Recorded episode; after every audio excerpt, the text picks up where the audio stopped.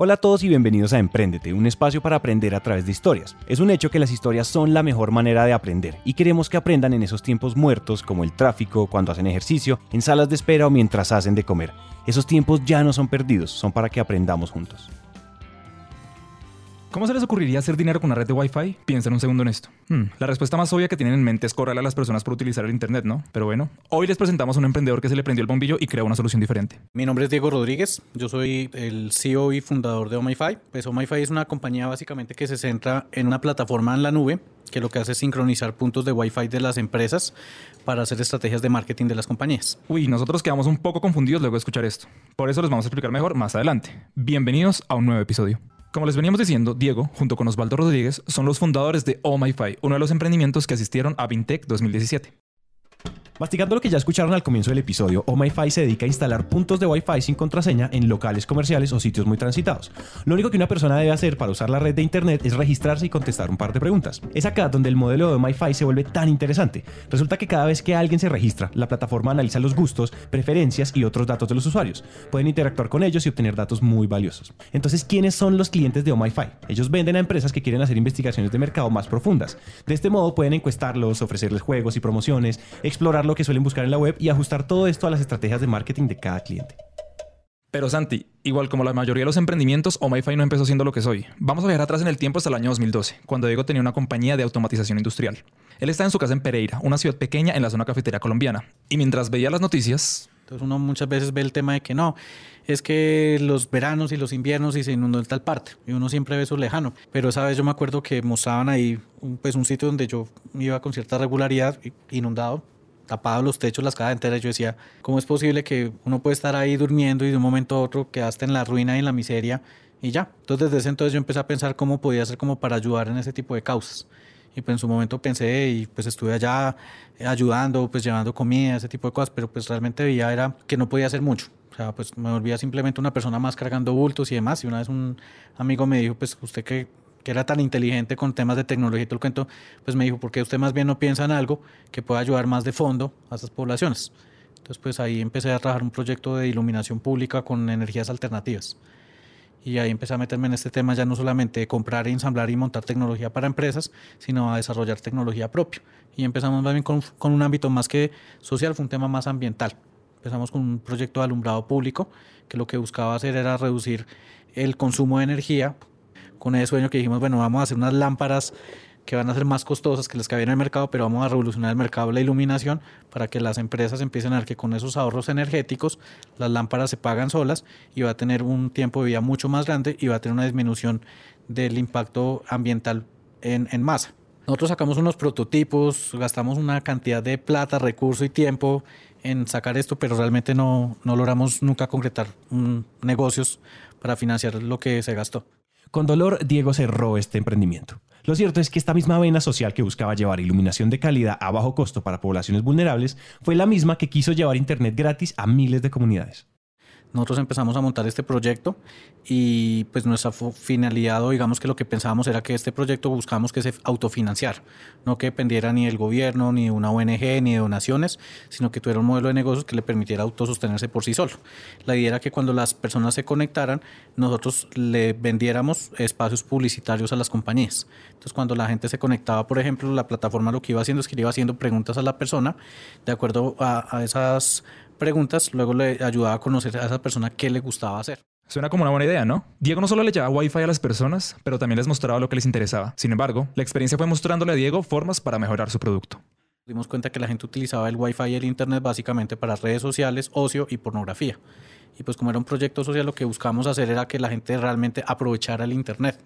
Eh, lo, lo, que pasaba, ¿no? Esto era un café internet gratis, que la gente pues no, no le sacaba ni cinco el provecho. Entonces lo que empezamos a hacer fue a trabajar un sistema que empezaba a perfilar al usuario y a medida que el usuario se iba conectando, le iba haciendo preguntas y esas preguntas luego le ayudaba a saber a ese usuario si le gustaba la música o si le gustaba los deportes o le gustaba la tecnología y con base en eso cuando el usuario se conectaba le decía, mira, hola Francisco, eh, ya miraste esta página para que puedas aprender idiomas gratis por internet. Y entonces así empezamos a generar como campañas de expectativa, que la gente dijera, uy, mira, el Wi-Fi y el Internet no solamente sirve para YouTube, sino que también puedo aprender cosas a través del mismo Internet. Y eso fue lo que empezamos a hacer. El problema que, que tuvimos fue que pues cuando llevamos este proyecto, pues nos chocábamos con las empresas, nos decían, mire, qué buen proyecto tan bueno, espectacular, estos proyectos son los que van a sacar a Colombia adelante, ustedes están haciendo una cosa espectacular y única porque este sistema le permite a que a la persona específica les lleguen contenidos específicos para esa persona. Entonces ya cuando le decíamos, bueno, pero ¿cómo hacemos para empezar a que nos apoye este proyecto y a financiarlo y todo el cuento? Hasta ahí les llegaba la dicha, porque entonces nunca había presupuesto, nunca había recursos. Entonces pues empezamos a pivotear y a, hablar con las empresas y las personas y pues todos nos daban tres palmaditas en la espalda, pero no hay plata. Sí, sí, sí, no hay plata, no hay plata. Esta es una de las frases que más pánico le da a un emprendedor que está comenzando, porque abrir un camino no siempre es fácil, sobre todo cuando tenemos una idea por validar. Pero Diego tenía una idea ganadora que estaba a punto de ser descubierta. En algún momento un gerente de mercadeo nos dijo, oiga, ustedes no han pensado esto para un proyecto empresarial privado porque decía, mire, yo no tengo realmente recursos para montar este tipo de proyectos para poblaciones vulnerables, porque realmente, pues, a nivel de donaciones, ya la empresa tiene su fundación y pues ninguna fundación como tal monta puntos de Wi-Fi. La realidad era esa. Tenía su fundación de educación, de alimentos, de mares, de trabajo. Entonces, pero me decía que lo que nosotros teníamos una herramienta que había muy buena para hacer investigaciones de mercado en tiempo real porque era una herramienta que estando en los puntos de venta le permitía en vez de preguntarle a una persona si le gustaría ver un contenido educativo sobre Duolingo, más bien le gustaría hacer una pregunta, una encuesta, si le gustaría más en la carta ver papitas fritas o arepas. Entonces uno dice, bueno, es, es algo muy, muy sencillo, pero las marcas gastan mucha plata haciendo una investigación porque tomar esa decisión pues les involucra cambiar las cartas, les involucra la publicidad, todo lo que tienen que hacer en sus restaurantes y cuando tienes una cadena de restaurantes, pues la inversión se vuelve bastante grande. Entonces, eh, pues nos decían, yo lo que podría hacer es invertir en esto porque ya es un tema más propio y que ustedes de ahí destinarán una parte de sus recursos para financiar sus proyectos sociales y todos ganan. Así es, OMIFI había descubierto la mina de oro. Encontraron una forma en que las compañías pagaran y a la vez podían llevar internet a donde sea. Igual les recordamos la importancia de aprovechar las señales que te da el mercado aprendan a escuchar a sus clientes, pues son ellos los que probarán si su negocio es rentable o no. Igual ya Diego y Osvaldo tenían la idea ganadora. Faltaba nada más un empujoncito y fue cuando Waira, la aceleradora, les puso el ojo y entraron a su programa de aceleración, del cual Diego nos dijo que... Pues eso le ayuda a uno mucho a no cometer los mismos errores. Porque uno dice por ahí, pues uno no aprende en, en cuerpo ajeno, por decirlo así pero sí le ayuda a uno mucho eh, tratar de entender de que esas empresas ya pasaron por unos cacharros y que uno para qué se va a poner a experimentar, porque, porque ya muchos lo han hecho, o sea, eso es como la filita ahí en el precipicio uno detrás de otro cayendo. Entonces uno dice, bueno, pues si a este le pasó, a este le pasó, a este le pasó, entonces yo no creo que yo vaya a ser la excepción. Entonces eso lo ayuda a uno muchas veces a tomar mejores decisiones en el momento adecuado. OMIFI terminó hace poco su paso por Guaira. No solo lograron un aumento en ventas y en visibilidad, pero también aprendieron una lección muy valiosa cuando de emprendimiento se trata. Aprende de los errores de los otros para que no cometas los mismos. Hoy por hoy, OMIFI sigue dando de qué hablar y andan protagonizando los medios colombianos. Hasta aquí llegan las historias, pero no las enseñanzas. Entonces, en su momento, cuando arrancamos con OMIFI, pues dijimos, saquemos un proyecto de validación temprana. Entonces, pues lo que hicimos es, mire, acá una lámpara nos costaba fabricar la lámpara como 35 millones de pesos y la lámpara, un precio de mercado en ese entonces valía como 390 mil pesos, 450 una lámpara tradicional y la que nosotros estábamos sacando ya, la idea es que si podemos sacar al mes en, en serie, pues valía más o menos como 3 millones de pesos. Lo que pasa es que esta lámpara consumía muy poca energía y se pagaba en cuestión de un año. Y la lámpara tenía un ciclo de vida de 5 o 6 años. Las tradicionales tienen un ciclo de vida de un año y medio y pues consumen mucha más energía. Entonces, pues lo que dijimos fue, eso nos vale, comenzar el mercado. Y cuando empezamos con el tema del Wi-Fi, pues nos dimos cuenta que el tema del Wi-Fi era montar un punto de Internet, un plan de Internet y ya. Entonces, pues nos dimos cuenta que era mejor validar. Hicimos unos primeros prototipos a bajo costo y pues nos dimos cuenta que era más fácil sacar este tipo de cosas que invertir 400 millones de pesos en un proyecto que lo que estaba haciendo era meter plata y nunca sacar nada de Validar una idea de negocio debe hacerse siempre de una forma barata para que no inviertas en una idea que no sabes si vaya a tener el resultado que imaginas. Diego descubrió que era más fácil instalar un router y un servicio de internet antes que invertir más de 100 mil dólares en una idea bonita. Uno muchas veces tiene el sueño de que uno tiene un proyecto muy innovador, una idea diferenciadora y que va a revolucionar el mundo y uno dice yo voy esto y le presento a un cliente, el cliente me va a comprar esto de una. Eso no pasa ni siquiera en las películas. Entonces, ese es un, un, error que uno comete muchas veces. Uno dice, no, yo voy a, voy a ser disruptivo y a cambiar el mercado con todo y esto va a ser inmediato educar el mercado cuesta mucha plata y mucha perseverancia y mucha paciencia. Entonces, pues si alguien tiene ese tipo de proyectos, pues es bueno que sepa que así tenga una idea muy buena y las ideas no valen nada en realidad, sino cómo las ejecutas.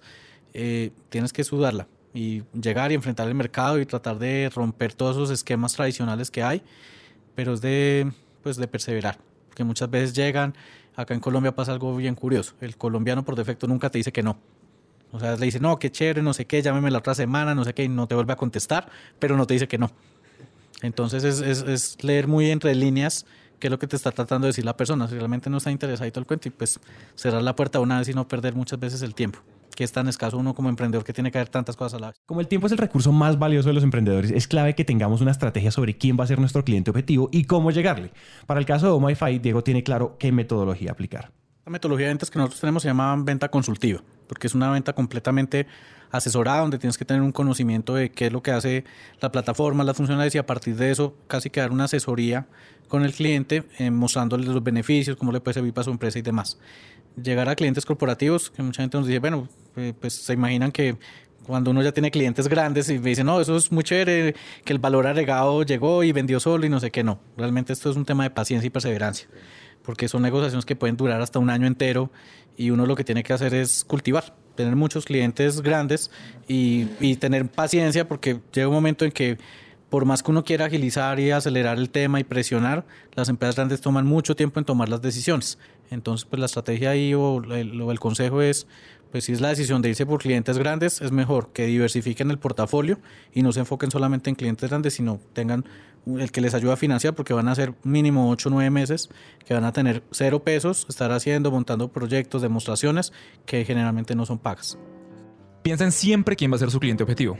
Por lo normal hay dos opciones, ser B2B o venderle a empresas directamente, o ser B2C, que es cuando le vendes a una masa de personas. O también tu negocio puede ser por volumen, que requiere que vendas a muchísima gente de empresas, o por el tamaño de tus ventas, que sucede cuando haces pocas ventas al año, pero cada venta es por grandes sumas de dinero. Otro aspecto importante que Diego tiene para enseñarles es cómo empezar a buscar un buen equipo. Según él, lo importante es rodearse de gente mejor que tú y escuchar cada consejo bien intencionado, porque todos son valiosos.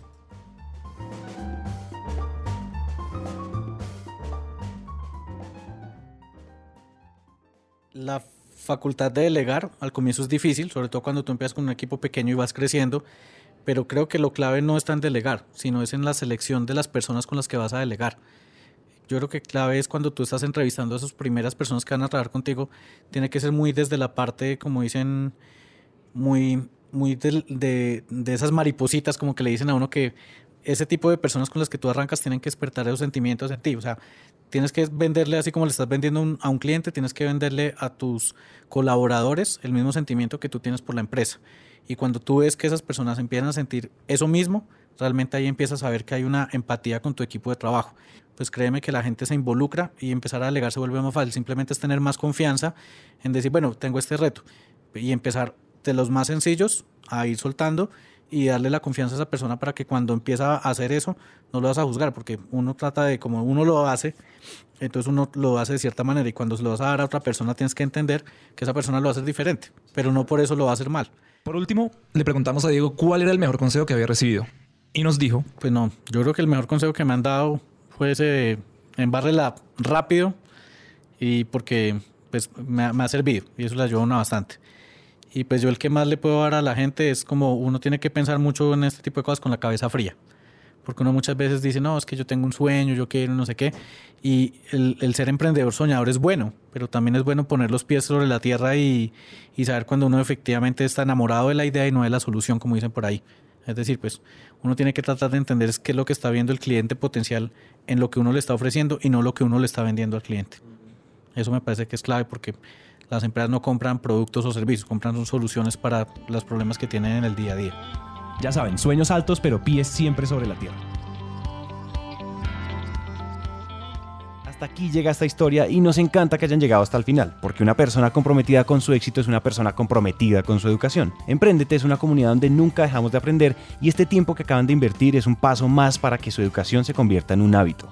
Y recuerden que de cada mil personas que nos escriben nos tomamos un café o hacemos una llamada con por lo menos 100 de ellas, así que dejen la pena y escríbanos por WhatsApp.